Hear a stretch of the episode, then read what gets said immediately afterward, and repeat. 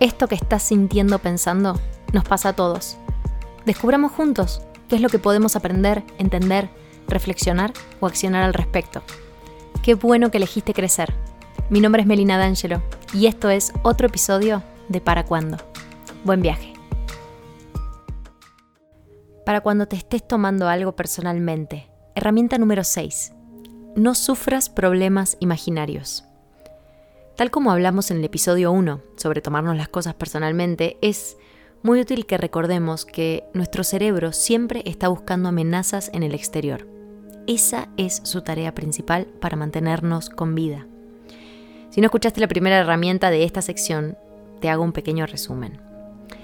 Cuando acercamos la mano al fuego, justo un segundo antes de quemarnos, sacamos la mano automáticamente.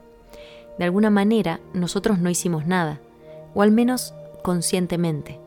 El que sacó la mano del fuego fue nuestro cerebro instintivo programado. Gracias a esta habilidad de reconocer peligros en el exterior fue que los humanos logramos sobrevivir y evolucionar. Escucha este dato.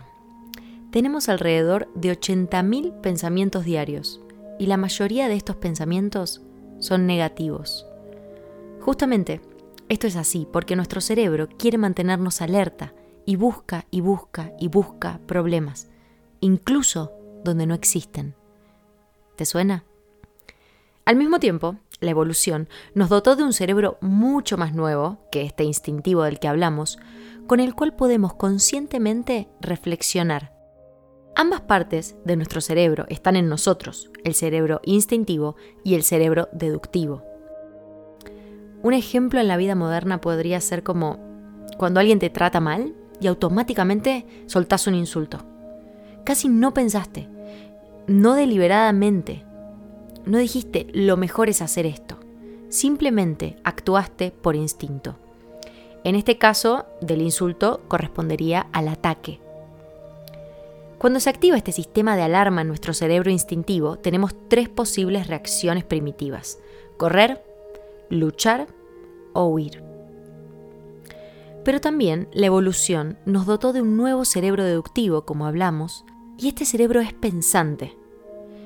Y al pensar nos da la posibilidad, entre muchas otras cosas, de poder reflexionar una vez que ya detectamos que nos sentimos en peligro.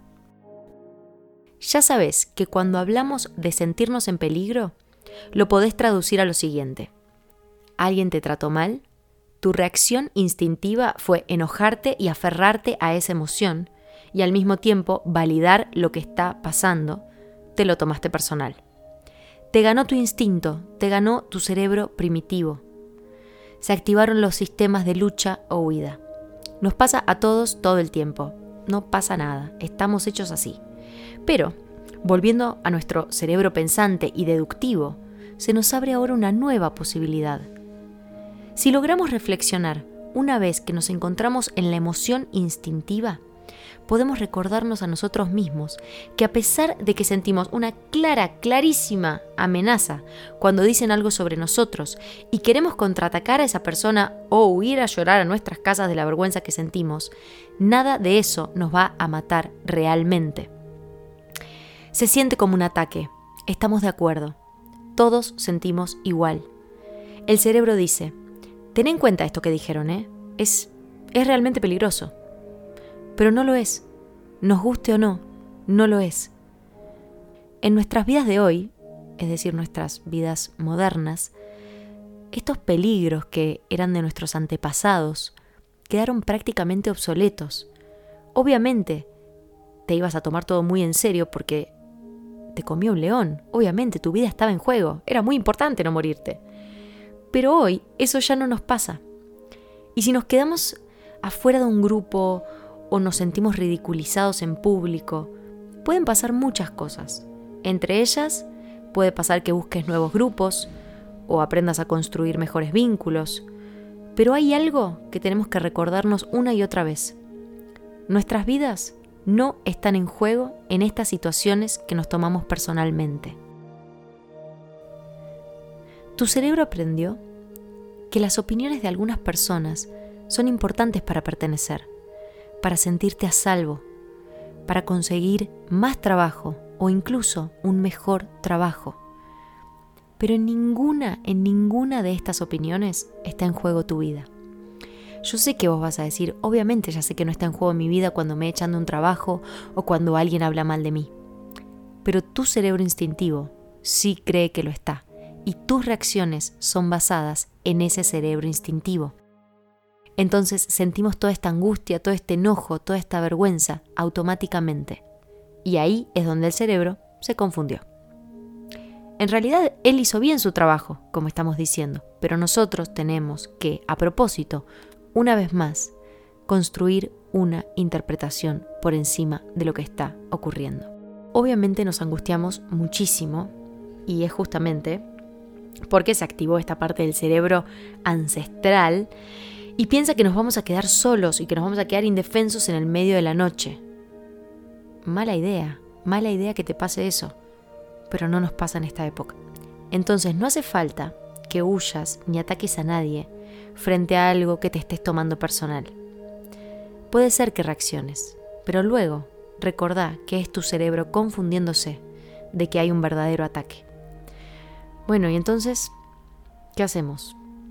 Frenás, observás y recordás esto. Esto que me está pasando es un mecanismo automático. Es probable que libere adrenalina, es probable que transpire, que me lata más rápido el corazón o que me vaya a poner colorada al instante en el que me sienta expuesta. Pero es mi tarea concientizar que no estoy en peligro real cuando me siento atacado o herido por estas palabras que escuché o supuse que dijeron sobre mí. Básicamente, estás a salvo. En el momento en el que estés tomándote algo personal, hacete esta pregunta y escucha tu propia respuesta. ¿Y si estoy equivocada? ¿Y si estoy equivocado? ¿Es esto un problema imaginario? ¿Es un falso problema creado por mi cerebro? Entonces, inventar problemas, y sabemos que algunos de nosotros nos ponemos muy creativos, como buscar amenazas donde en realidad lo que hay son distintas interpretaciones, es algo que nuestro cerebro aprendió a hacer. Inventa problemas, busca amenazas. Para muchas cosas, como ya dijimos, como sacar la mano del fuego automáticamente antes de quemarnos, genial, nos sirve. Pero al momento de pensar que nadie más nos va a contratar porque nos echaron de un trabajo, no nos sirve, es disfuncional y además no es real, es nuestra cabeza imaginando. Ese es tu cerebro inventando, creyendo que te está protegiendo. Y entonces entramos en este loop interminable de preocuparnos, el famoso hábito de preocuparnos, y aquí nuestra herramienta. Como dijo el filósofo Séneca, no sufras problemas imaginarios. No sufras problemas imaginarios. Desarrollemos nuestra habilidad de detectar los inventos de nuestra mente, por más coherentes que parezcan, yo sé, y recordemos que es falso creer que preocuparnos modifica los hechos. Preocuparnos no modifica los hechos solamente alimenta el miedo y la suposición. Nadie cambió jamás una situación a través de la preocupación. No pierdas tiempo preocupándote.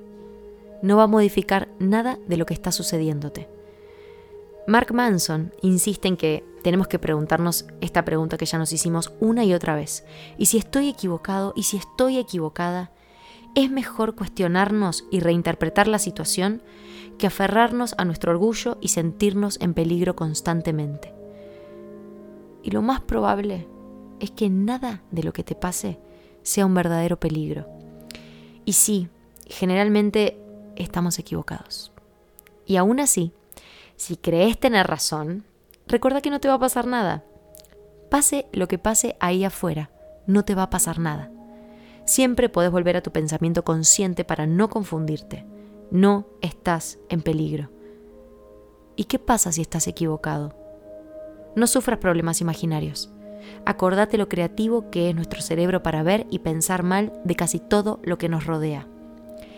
Hacete esta pregunta la cantidad de veces que sea necesario hasta que vaya apareciendo alguna respuesta por ahí para cada situación que vivas, o al menos una duda cuando te estés tomando algo personalmente.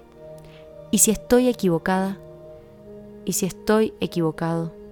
¿Es este un problema imaginario? ¿Estoy en una situación de riesgo verdadera? No creas todo lo que dice tu mente. Date la chance de estar equivocado. Date la chance de estar equivocada. No sufras problemas imaginarios. Qué bueno que elegiste crecer. Nos vemos en el próximo episodio de Para Cuándo.